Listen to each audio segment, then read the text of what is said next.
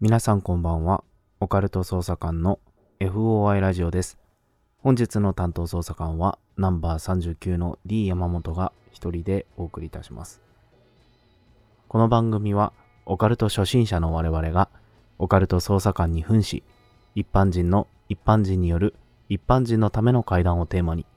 身の回りの不思議な体験、恐怖経験などを操作し、皆様にお伝えする番組です。はい、というわけで、お久しぶりでございます。新年、これが一発目になってしまうんですかね。あの、最後の収録が去年末、2021年の12月の30日に、K 横山と2人で収録しまして、で、その後ですね、31日に配信しようとして、多分、31のもう夜中、あれ回っちゃったら年明けてからかな。配信した回が最後になってしまっておりました。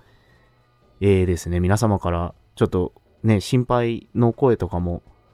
メッセージとかいただいたりとかして大変申し訳ありませんでした。なんか連絡もちゃんとできずに一回ツイートしたかしないかぐらいのあれだったんですけれども、まあちょっといろいろバタバタすることございましてですね、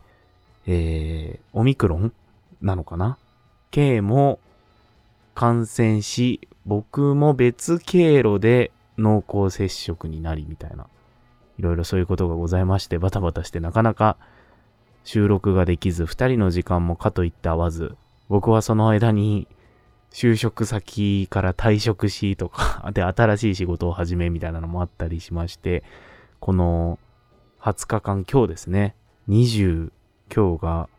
4日とかなので収録しているのが、もう本当に丸々1ヶ月ぐらいですね、配信できずにおりました。ちゃんとですね、なんか、こう、ツイッターとかで言おうと思ってたんですけど、な、なんというか、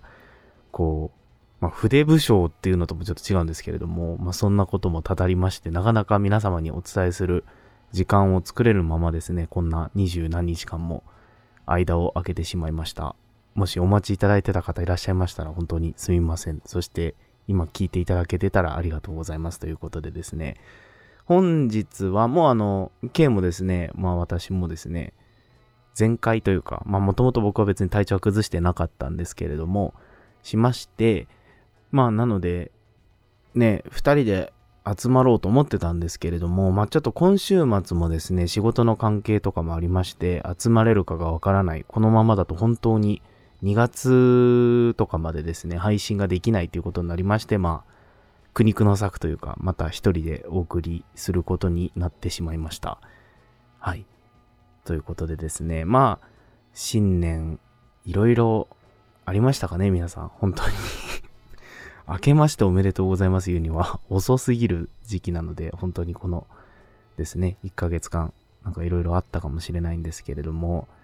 えー、まあ私の方は、まあ本当に個人的には仕事が変わったっていうのがすごい大きい部分ですかね。31になる年ですね、僕も K も。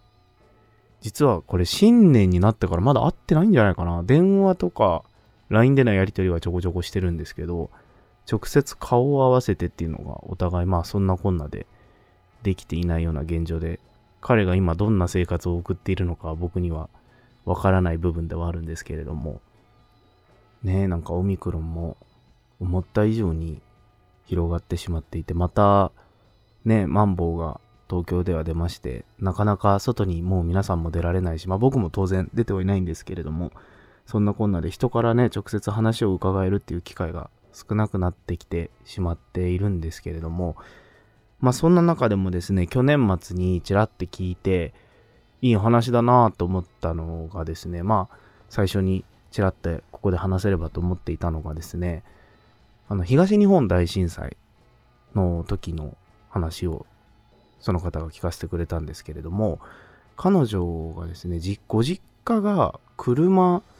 の整備系の会社をやってらっしゃったのかな。だからなんかその1階がガレージみたいになってて、で、2階の部分から居住スペースになってるようなお家に住んでらっしゃったらしいんですけれども、まあ、あの311の、まあ、地震の後の津波がもう本当に彼女が住んでいる部分まで押し寄せてっていうぐらいのところに住んでらっしゃって、で、実際にもうお家のその基礎から全部流されちゃって、その2階部分に住んでたんで、その2階の部分に取り残されたまんま、家ごと流され始めちゃったらしいんですよ。で、もうこれどうしようどうしようと思ってたら、こう、うまいことこう、瓦礫に引っかかって、で、そのまんまずっと流されずに済んで、なんとかそこに留まることができて、で、その家の2階部分のところで、救助隊の方のヘリで助けてもらったと。で、あのまま流されてたらどうなってたかわからなかったっていう話なんですけど、その、要は、瓦礫がこう絡まってというか、挟まったおかげで流されなかったらしいんですけれども、その瓦礫、彼女たちの家が流れないようにせき止めてたその瓦礫の中に、この先祖代々の墓石が挟まってたらしいんですね。で、そのお墓っていうのが、家からちょっと離れた部分にあったそうで、そこから流されてきて、偶然自分たちの家が流されないようにせき止めてくれてたのが自分たちのご先祖様のお墓だったっていうので、あ自分たちは守られてたんだねっていうお話を家族でしたっていうような話を聞かせてもらいまして、ああ、すごいお話だなというのが、なんかね、その、取り残された時のお話とかもすごくリアルで、まあ、なんていうんですかね、だからご先祖様のお墓参りちゃんとした方がいいとか、全くそういうお話ではないんですけれども、なんていうかそういう偶然があったりとか、まあ必然なのか、そういう思いっていうのは繋がっていくものなのかっていうのをすごく考えさせてもらったお話でした。はい。というわけでですね、本日はもう そうですね、20日以上空いてるので、さすがに2本じゃなくて3本お話できればなと思いまして、まあ、不思議な話、怪談合わせてですね、3編用意いたしましたので、そちら、まあ、ちょっと僕の一人になってしまうんですけれども、お聞きいただけたらと思います。はい、よろしくお願いいたします。FY Radio はい。というわけでですね、本日第1話目の話になるんですけれども、まあ、このお話、怖くないって言ってしまうと、ちょっと聞く気がなくなって しまうかもしれないんですけど、どちらかというと、不思議なお話に属するタイプのやつかなと思いますが、僕にこの話をですね、聞かせてくれた方はですね、K さんというんですけれども、あ、の相方の K 横山とは別の K さんですね。まあ、K さんになるんですけれども、彼は今ですね、30代の後半の男性です。で、この話自体は、まあ、始まりがというか、えー、彼が中学校時代に遡るので、もうかれこれ二十数年前ですね。で、この K さんは中学校1年生から3年生までずっとサッカー部で頑張ってたらしいんですけれども、まあ、特に強豪校というわけではなかったんですが、まあ、朝練もあり、で、夕方、まあ、学校終わってから夜ぐらいまで練習が毎日のようにあり、ね、土日も試合とか練習試合とかあってみたいな感じで、割とそのサッカー漬けの中学校生活を、まあ、送っていたそうなんですね。で、彼のその部活の仲間、同じサッカーのチームメイト、で、学年が同じ友達の S 君という友達がいたそうなんですけれども、まあ、この S 君の家っていうのが結構裕福なお家だったらしくて、で、この S 君はですね、すごい何でも持っていたと。で、新しいゲームも持っていれば、スパイクもすごいみんなが欲しがるような、ちょっと高級なモデルのスパイクを使ってて、サッカーの靴も使っててとか、っていう感じで、本当にいろんなみんなが欲しがるものを持ってて、その中でも、その S 君が持ってて、みんなが当時すごい欲しがってたものっていうのが、G-SHOCK のデジタルウォッチだったらしいんですよ。で、そのモデルがなんかすごい人気だったのか、まあ、みんな欲しいけど買えないその G-SHOCK の時計があって、そしたらある日突然 S 君がそれをつけてきて、もうみんなの中でヒーローみたいな、えー、いいな、俺もそれ欲しかったんだよとか、ちょっと見して見してみたいな感じで、すごいみんな集まってきて、うわーかっこいいなーっていうような話をしてて。で、別に S 君自体はそれを鼻にかけてるようなところはなくて、全然すごい優しい人だったらしいんですけど、K さんもすごく欲しかった時計だったらしくて、見してって言って、あ、かっこいいねなんていうようなことを言ってたらしいんですね。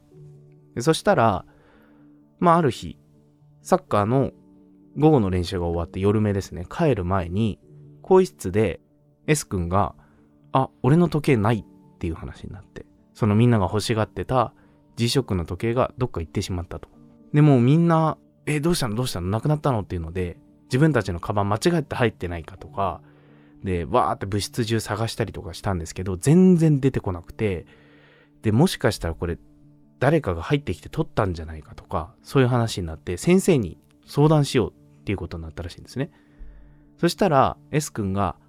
あ、いやいや、ごめん、もしかしたら俺今日、学校に時計つけてくるの朝練で急いでて、忘れた気がするわっていう風に言い出して、え、そうなの？時計してなかった？みたいなみんななったんですけど、S 君は、あ、いや、多分ね、俺が忘れただけだから、とりあえず先生言わなくていいよって言って、その日は S 君の時計見つからないまんま家に帰ることになって、みんな帰ったらしいんですね。で、後日、S 君の時計、まあ、結局 S 君もつけてて、同じ G-SHOCK の時計を。だったらね、みんな、ああ、出てきたんだよかったねっていう話になって、S 君も、うん、ごめんね、お騒がせして、みたいな。うん。で、あったよ、家に帰ったらあったんだよね、ほんとごめん、みたいな話になって、ああ、よかった、よかったって言って、一件落着したかに思えたんですけど、K さんだけ、僕にこの話を聞かせてくれた K さんだけは、本当のことを知ってたんですよ。っていうのも、S 君から時計を取ったのって、K さんだったらしいんですよ。で、K さんはどうしても欲しい時計を S 君がしてて、でも自分のお小遣いじゃ買えなくて、魔が差して、その着替えが終わった後にこっそり自分のカバンに入れて、で、みんなで探してる時も自分のカバンの中にあったけど、ないねないねって言って探して、結局その日、S 君がもういいよっていう話になったんで、家に持ち帰って、ずっと自分の机の引き出しの中に隠してたらしいんですね。でも結局取ったやつだし、つけていけないし、学校に。だから、どうしようどうしようと思ったまま机に隠して、そのまま外にも出せずに放っておいて、あ、どうやって返そうかなとか、こっそりどっかのタイミングで返しとくとかできないかなと思ってたんですけど、S 君が、もうその時計を学校に新しくつけてきちゃったから、返すこともできなくなっちゃって、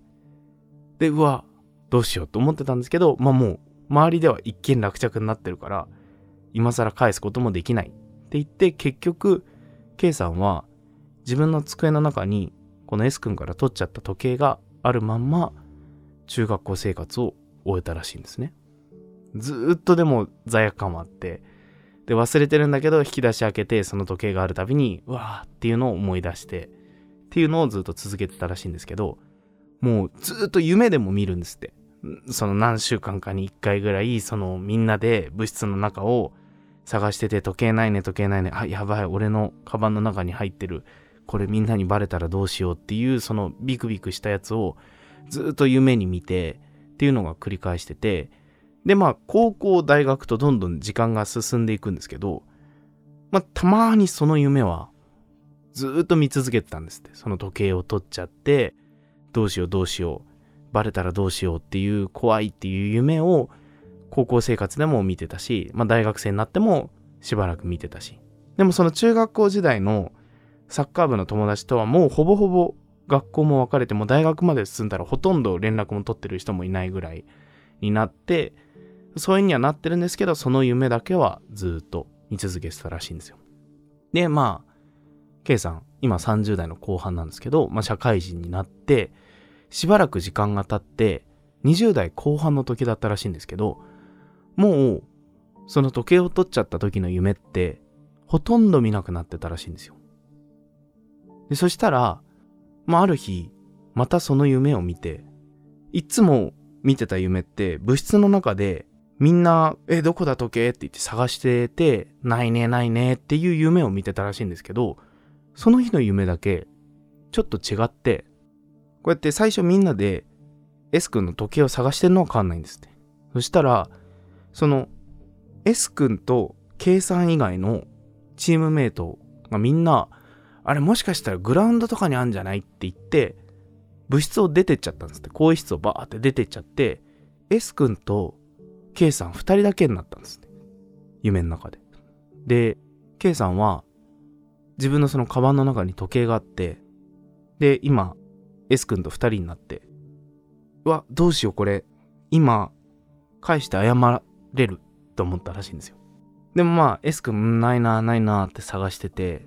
でもこれ言ったらみんなに言われちゃうかなとか、でも、早く返したいこの時計、本当に申し訳ないから早く返したいと思って、K さん、夢の中で初めて S 君に声かけたんですって。なあ S って言って、S が、うんどうしたのって振り返って、で、K さん、まあ、意を消して、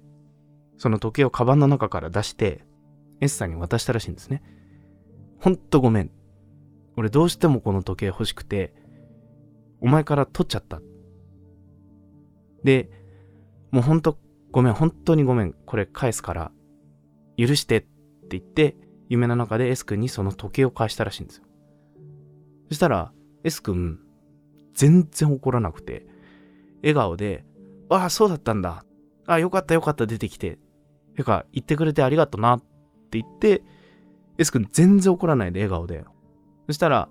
S 君は、もらった時計を自分のカバンに入れて、てかさ、サッカーやろうぜって言って、そのままグラウンドに出てったんです。一緒に早くやろうよ。お前も来いよって言って K さん呼ばれて、その S 君に続いて、更衣室を出て、まあ多分みんながいるグラウンドの方に出てったところで、目が覚めて。で、なんかこう、K さんとしてはそこでまあ目が覚めて、もうその時すでに20代の後半なんで、十数年前の出来事のことを夢に見てて、その、そこでは実際に起こらなかった、現実では実際に起こらなかった S 君にその時計を返すっていう夢を見て、で、なんか、本当は変わってないんですよ。自分が取ってしまって、その時計を返せないままっていうことは何も変わらなかったんですけど、現実では何も変わってないんですけど、夢の中でそれを S 君に返せたっていうので、なんかこう自分の中で勝手にしこりが取れたと。で、ああ、よかった、謝れてっていうので、なんとなくこう、すっきりしたんですって、その日。そしたら、その日のうちに、中学校時代の友達から連絡があって、で、何があったかっていうと、S さんが交通事故で亡くなったっていう連絡だったんですね。その、K さんが時計を取ってしまった。S 君が交通事故で亡くなったっていう連絡を受けて、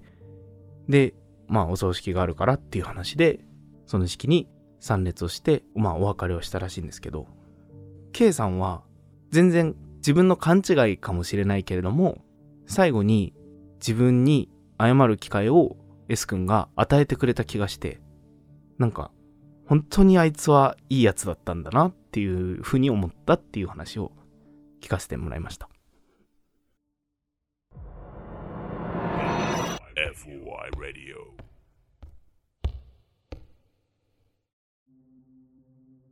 はい。というわけでですね、本日第2話目のお話でございます。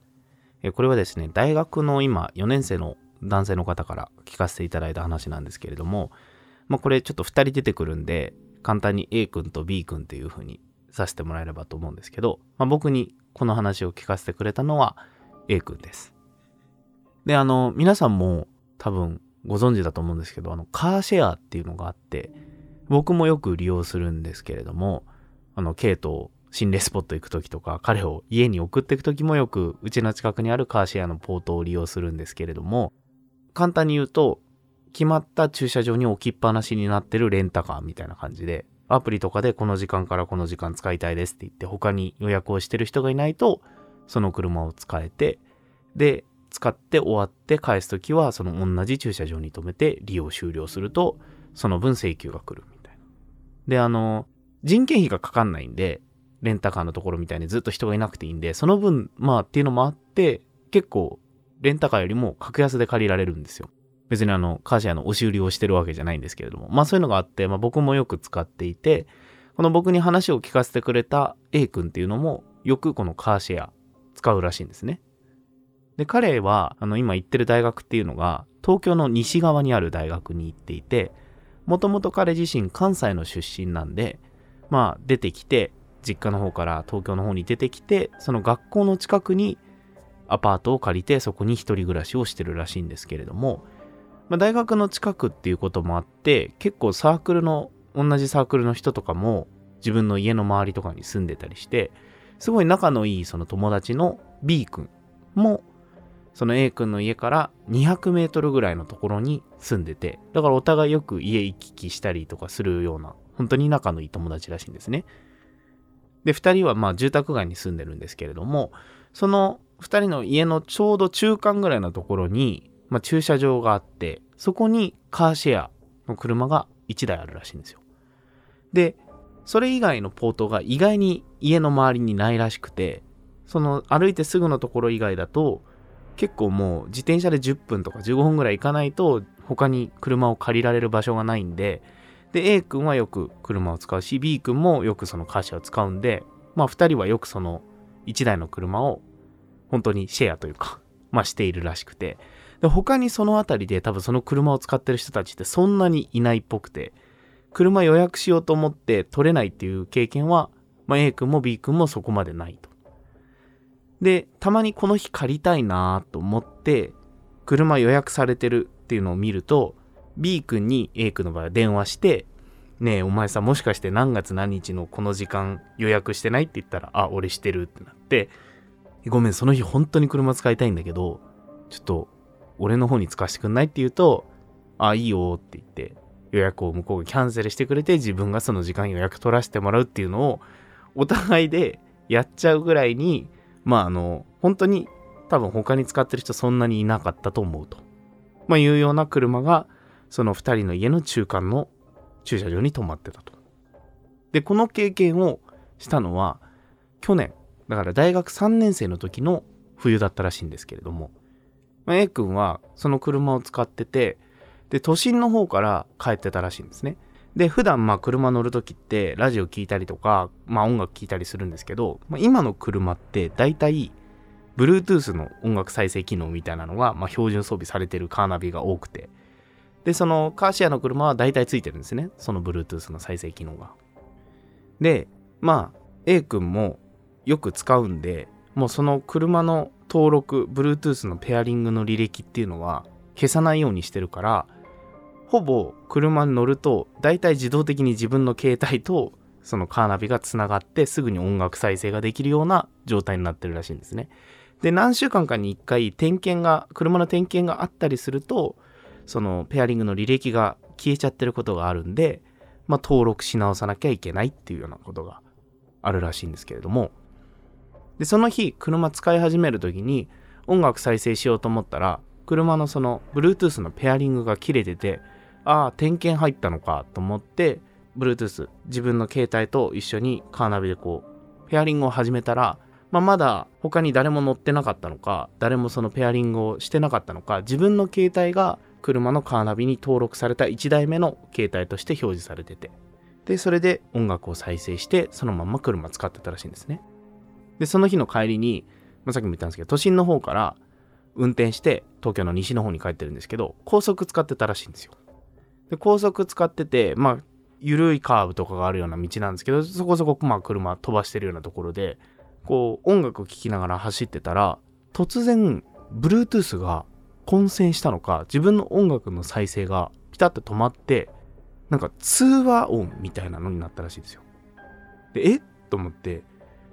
パッて自分の携帯見るんですけど、音楽再生画面で止まってて、特に通話とかはしてないんですけど、そのカーナビの画面上には、通話をしてることになってる画面が表示されてるらしくて、携帯で今、ペアリングされた携帯が通話状態にあるような画面が表示されてて、でも、音はなんかいまいちズズズズってこう、ノイズが入ったりして、たまに人の声が、わ、わ、みたいな感じでこう、途切れ途切れになってて、何を言ってるかわかんないけど、あれ？なんか、誰かの携帯拾っちゃってんのかなこれ、電波を。と思いながら、なんだろうなんだろうと思って、でもまあ、高速で車運転してるんで手は離せないまんまで走ってたら、急激な眠気に襲われてあれ？なんだこれ？やばいやばいやばいと思って意識失いそうになってはっと目開けたら高速道路の壁面にもうぶつかる直前になっててうわやばっと思ってハンドル戻して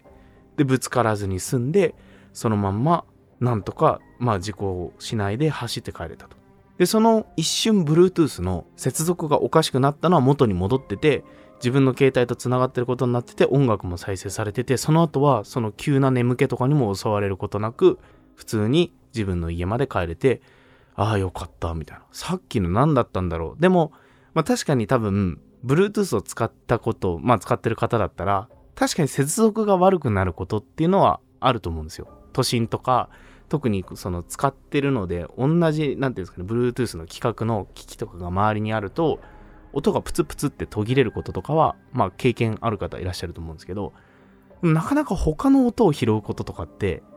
まあ以前ペアリングしてたとかじゃなければないと思うんですけどまあ何だったのかなってそこまで不思議に思わずにその日は車を返して終わったらしいんですね。でまた後日なんですけど彼車の予約を取って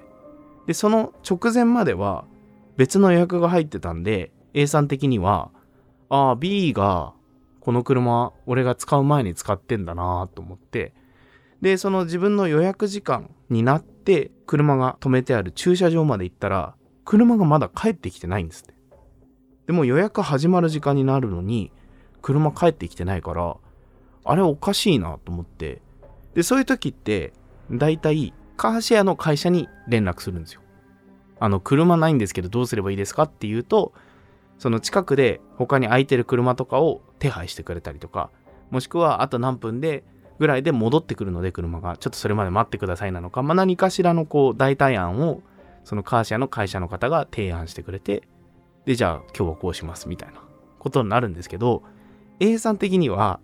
この車使ってんのは多分 B だから、B に直接連絡して、お前今どこいんの？みたいな。俺車これから使いたいんだけどないんだけどって言おうと思って、B に連絡したんですって。そしたらすぐに B、B 君電話に出てくれて、おお、どうしたん？えっつったら、いや、お前さ、今車、お前使ってるでしょ？どこいんの？みたいなこと言って。俺、あの、使いたいんだけどこの時間って言ったら、うわー、そうなんだ、ごめんごめんっていう話になって。え、どうしたのどうしたの？って聞いたら、いや、ごめん、俺車で事故っちゃって、ちょっとだから、多分今日使えないと思うよ、そこのポート。マジごめんね、みたいな話になって。ええー、どうしたの？大丈夫？って言ったら、ああ、いや、いや、あの、怪我はないから全然大丈夫なんだけど、まあちょっと今、事故の処理とかいろいろあって、みたいな話になって、おマジか、うわ、大変だったね。大丈夫なの？大丈夫だよ。って言って、A さん、まあ結局その日は、車を使わないことにしたらしいんですね。で、後日、その B 君と、何があったの？っていう、事故大丈夫だった？っていう話になった時に、聞かせてくれたのが B 君はその日都心の方まで車で行って遊び終わって帰ってきて夜。で帰ってくる時に高速道路で帰ってきてたらしいんですけどもう車を運転してたら B 君も携帯のその Bluetooth でつないだカーステレオで音楽を聴きながら走ってたらしいんですけど突然その Bluetooth が切れちゃってあれ？と思ったら変な通話音みたいになってる。でカーナビの画面にも今繋がってる携帯が誰かと通話してる画面になってて、え、俺携帯間違えて電話してると思ったら、音楽の再生画面になってるから、あれ別のだってなって、全く A 君と同じことが起きてて、ブツブツ誰かが喋ってるような音はするんですけど、何言ってるかわかんないって思ってたら、急激な眠気に襲われて、ふって意識が戻ったら、そのまんま高速の壁面にぶつかっちゃって、で、横をガリガリ吸って、そのままはって離れたんですけど、近くのそのそこのところに止めて事故をしてしまったんでっていうのでその事故処理をしたと。でまあ幸い体に怪我はなかったんだけれども A 君がその事故をしそうになった場所とほとんど同じあたりなんですって場所が。全く同じようなところで全く同じ現象に見舞われてで A 君は大丈夫だったけど B 君は結局その時に事故をしてしまって一体これはあの場所なのか、高速のあの場所なのか、それともこの車なのか、カーナビなのか、わからないんですけれども、まあ、結局その後、事故しちゃった車はとは別の車がそのポートには入って、未だに A 君も B 君もそこで車を運転してるらしいんですけど、それ以降はこういう出来事は一切起きていないんで、ああ、じゃああの車だったのかなっていうふうに今は思ってますっていう話を聞かせてもらいました。FOI Radio.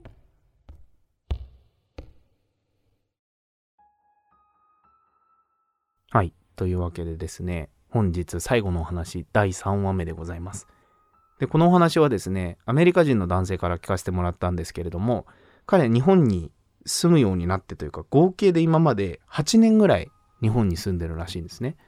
で、最初の3年ぐらいは、英語の先生かなんかをやっていて、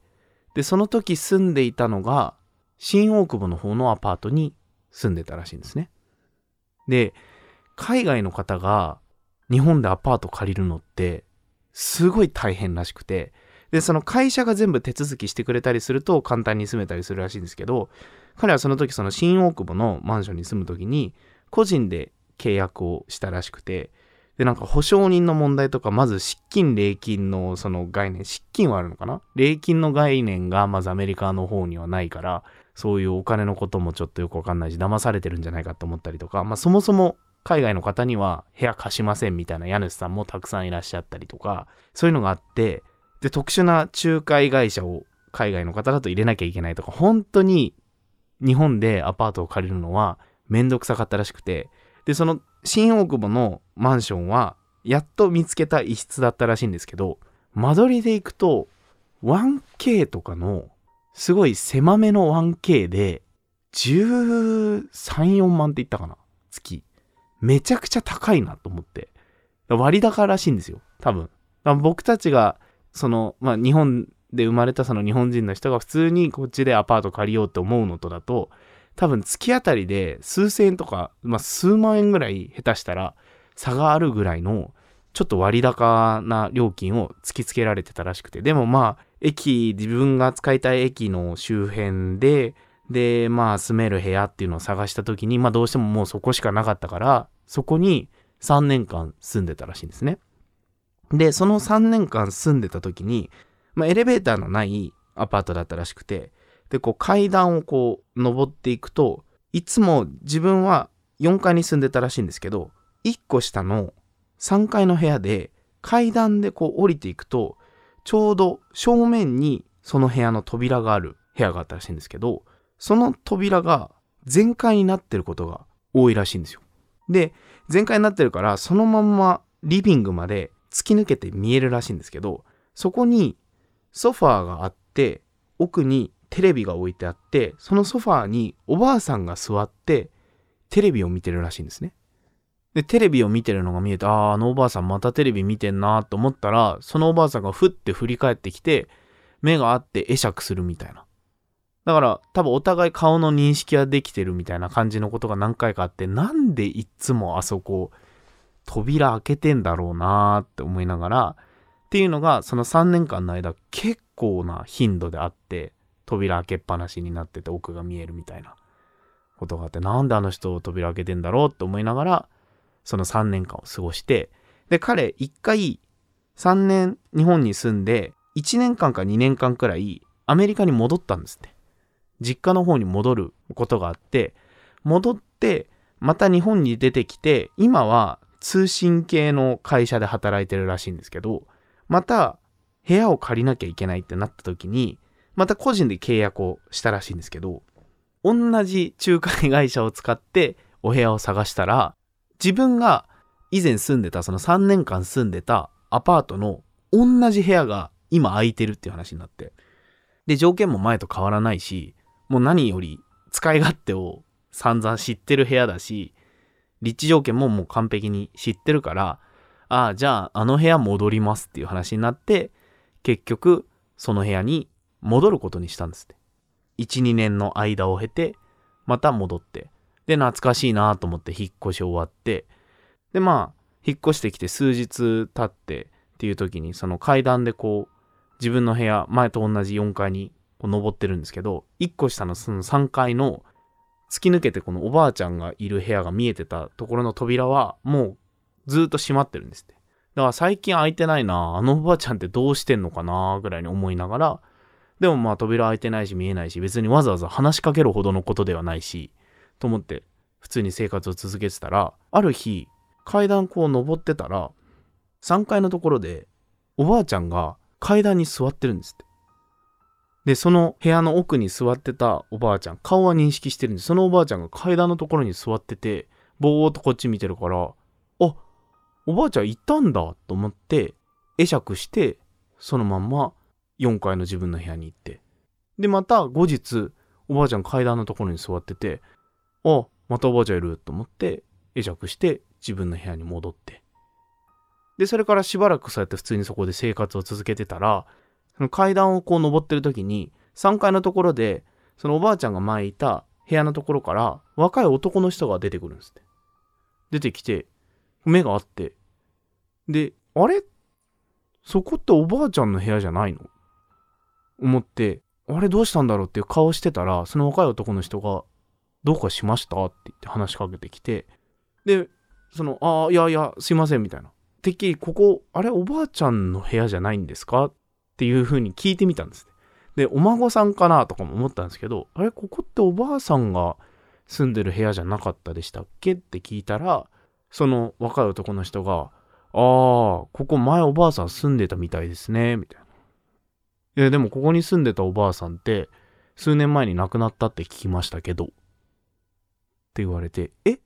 てなったら、まあ、その若い男の人、じゃあ、つって行っちゃって。で、彼は、あれ、俺だって、あのおばあちゃん、数日前に、俺見てるぞ、ここで。って思って、そのままその日は部屋に戻ったらしいんですよ。で、またそのまま生活してたら、数日後に3階のところの階段におばあさんやっぱり座ってるんですって。で、あれ？この間、この人亡くなったって俺聞いたんだけどと思って、もしかして俺これなんか見ちゃいけないもの見てんのかな？と思って怖くなって、そのまんま、もうおばあさんとは目合わせたりとか挨拶しないようにして、そのまんま自分の部屋に戻ったんです。4階に。で、入って、え、俺今なんか見ちゃいけないもん見たのかな？と思ったんですけど、あれもしかして、この間、おばあちゃんの部屋から出てきた若い男の人、泥棒とかだったのかなみたいな。ふうに思って。だからなんかあの時適当に話を合わせて、本当は空き巣に入ってたんだけどとか、そういう事件だったのかもしれないっていうふうに思って、でもなんかそのままおばあさんに直接話すのも怖かったから、管理会社に電話したらしいんですよ。で、管理会社の人に話して、いや、ちょっとこうこうこういうことがあって、下の多分何丸何号室なんですけど、30何号室なんですけど、多分おばあさんが一人で住んでらっしゃると思うんですけど、この間こういう若い男性が出てきて、みたいな話をして、で、こうこうこういう理由なんですけど、もしかしてなんか空き巣とか泥棒とかに入られてるかもしれないんですけど、っていう風に管理会社の人に言ってみたら、その、あ、ちょっと調べますねって言って、調べてくれたのが、今その部屋誰も住んでないですよ。って言われて、え？おばあさんも住んでないんですか？はい、おばあさんも住んでないです。えっと、じゃあ若い男の人は、若い男の人もその30何号室、今空き家なんで。え？じゃあなんであの時人出てきたんだろうっていうのも謎だし、おばあさんいないの？え、でも、僕数年前にここのアパート同じ部屋に住んでたんですけど、その時に下に住んでたおばあさんだと思うんですけどって言って、そのまままた調べてくれたのが、いや、多分、その時期もおばあさん住んでないと思います。この3階のフロアでおばあさんというかが住んでる部屋はないはずなんですけどっていうふうに言われて、その彼が前住んでた頃から。で、今に至っては空き家だし。だから、なんか勘違いされてるんじゃないですか？言われたらしいんですけれども、彼としては、何度も部屋の奥におばあさんがいた。そのおばあさんが階段のところに座ってた。そして、その部屋から最近若い男の人が出てきて、おばあさんが亡くなった。言われた。どれ一つ勘違いじゃないはず。っていうぐらい自分の中に実感として残ってるらしくて、あれは一体何だったんだろうっていうお話を聞かせてもらいました。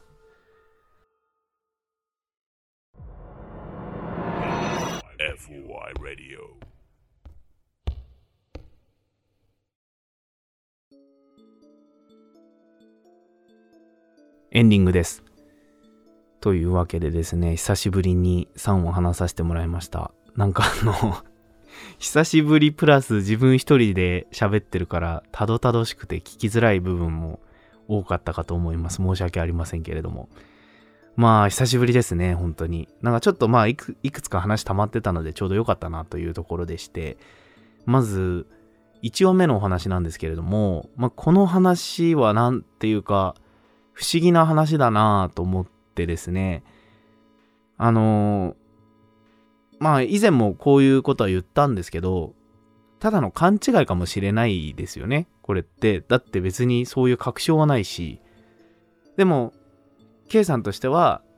その S が最後の最後までそうやって自分に気遣って会いに来てくれて、本当いいやつだったっていう話をしていて、まあだから、勘違いでもいいのかもなっていうのはすごく僕の中で思って、まあ確かにその、ね、時計を取ってしまったっていうこと自体は絶対にいけないことで、で、それを謝れなかったっていうのも良くないなとは思うんですけど、まあ彼自身は、K さん自身はずっとそれをこう、心のどっかで後悔し続けていて、で、最後の最後でそうやって S 君に打ち明けられて、S 君としては別にそんな気にすんなよみたいな感じだったっていうのは、うんなんかこう、良かったなーって勝手にこう思ってしまうんですけどね。まあ別に S さん当事者ではないのに勝手にまあそう思ってしまうのはいけないことなのかもしれないんですけれどもでもなんかこうなんていうんですかね多分いろんな人が人に言えなかったことっていっぱいあると思うんですよ。伝えたかったのに伝えられなかったこととかそれは友人に対してだったり家族に対してだったりもしかしたら恋人に対してだったり、なんかこう、伝えようと思っていたのに、そのタイミングを逸してしまって、それを伝えることができなかった言葉とか思いっていうのって、誰しもがこう、持ってたりするものだと思うんですね。結構そういうの持ってる方って多いと思うんですよ。で、なんかやっぱ、言葉って伝えなかったらわからないとか、気持ちってちゃんと言葉にしないとわからないよっていう言葉ってよくあると思うんですけど、じゃあ果たしてその伝えられなかった思いとか言葉に、じゃあ意味はないのかっていう風に考えたときに、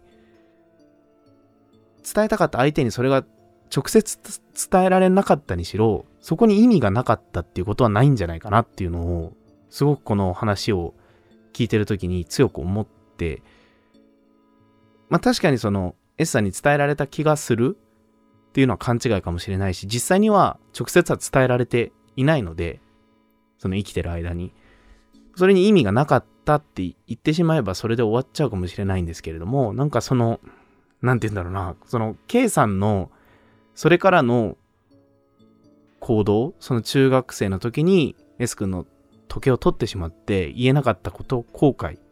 がずっと彼の中に伝えられなかった思いとか、言葉としてずっとあったことによって、K さんの人生の中で変わった選択っていくつかあったと思うんですよ。例えば何かまた間違いを犯そうとした時にそのことが頭をよぎってとか、その気持ちがあったから誰かに優しくできたとか、なんかそういうふうに自分の選択を変えた思いだったり言葉だったり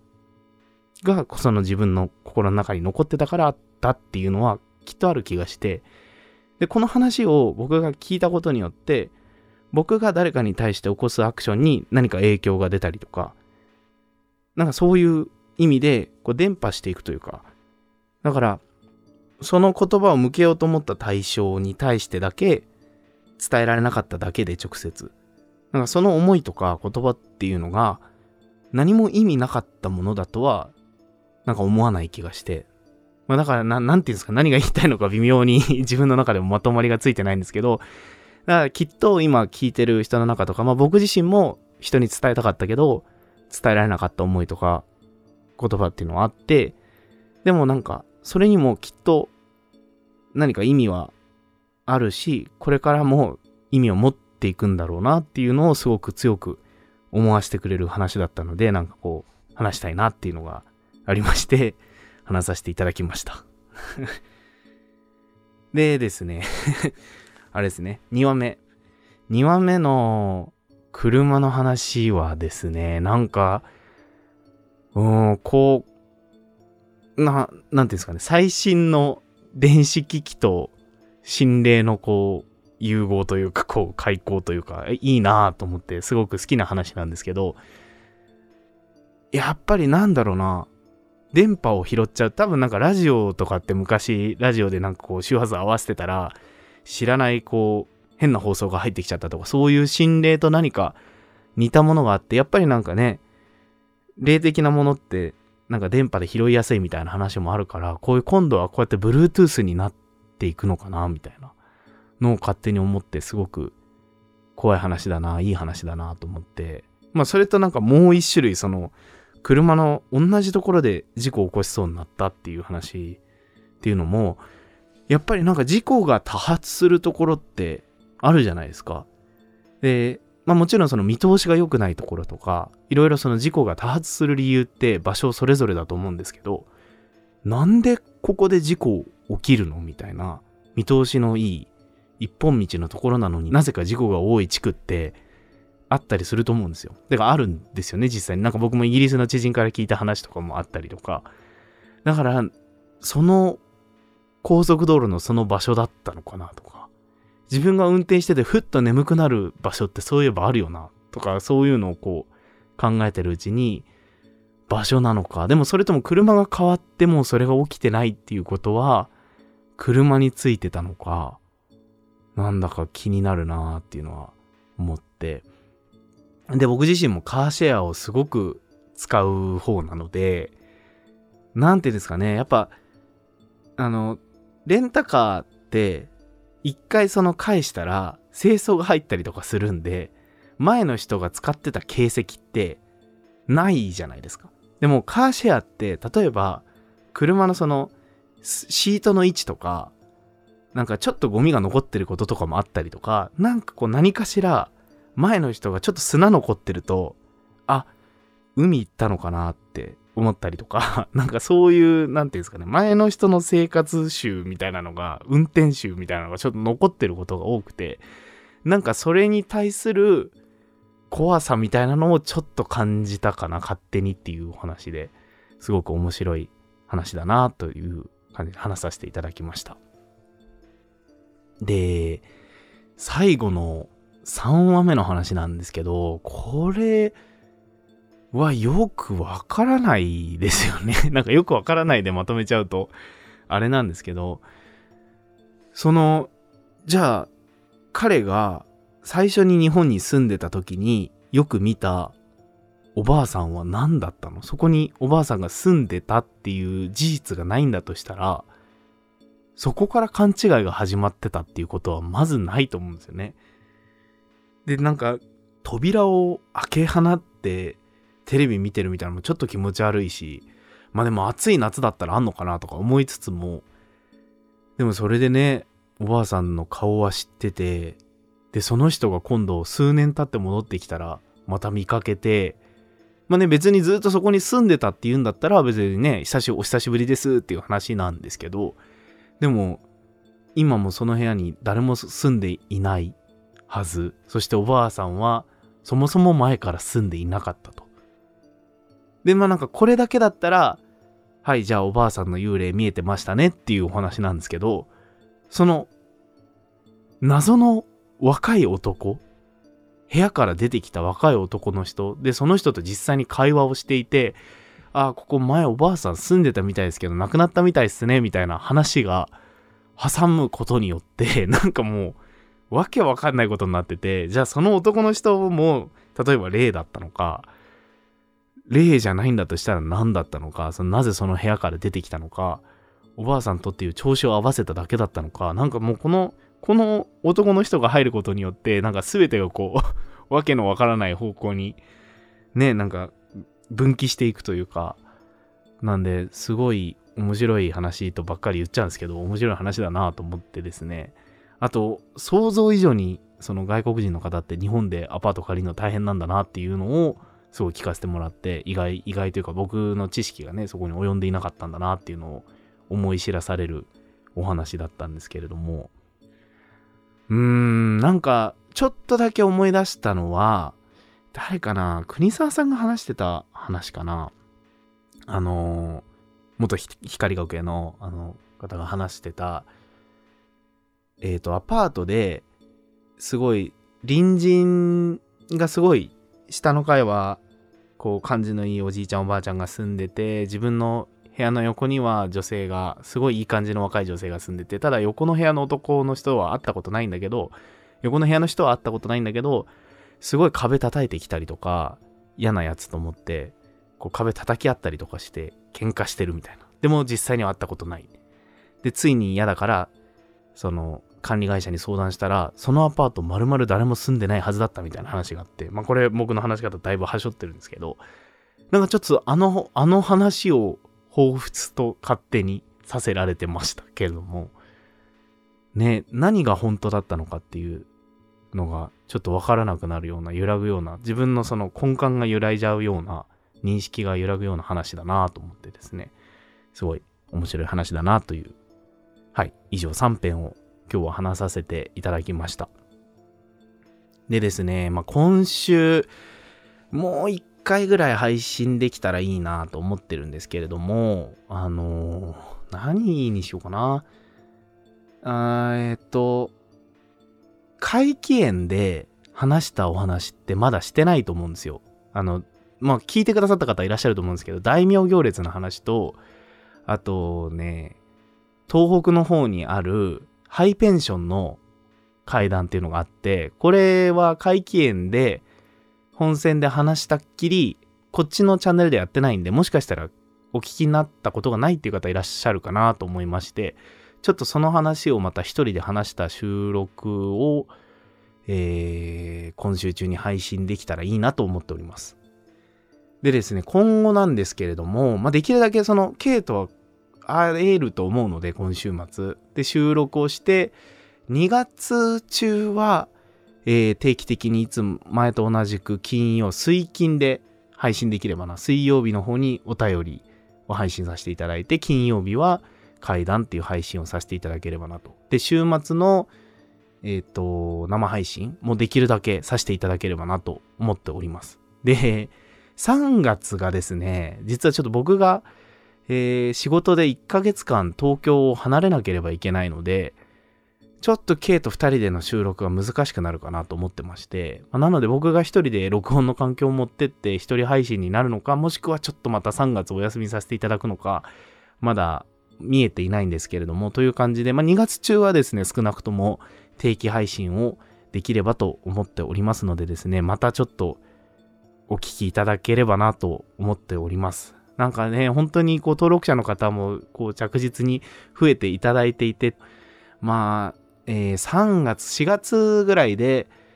ちょうど1年になるのかな。だからまあ、1000人ね、登録者数増やせればいいな、1000人までチャンネル登録者数をと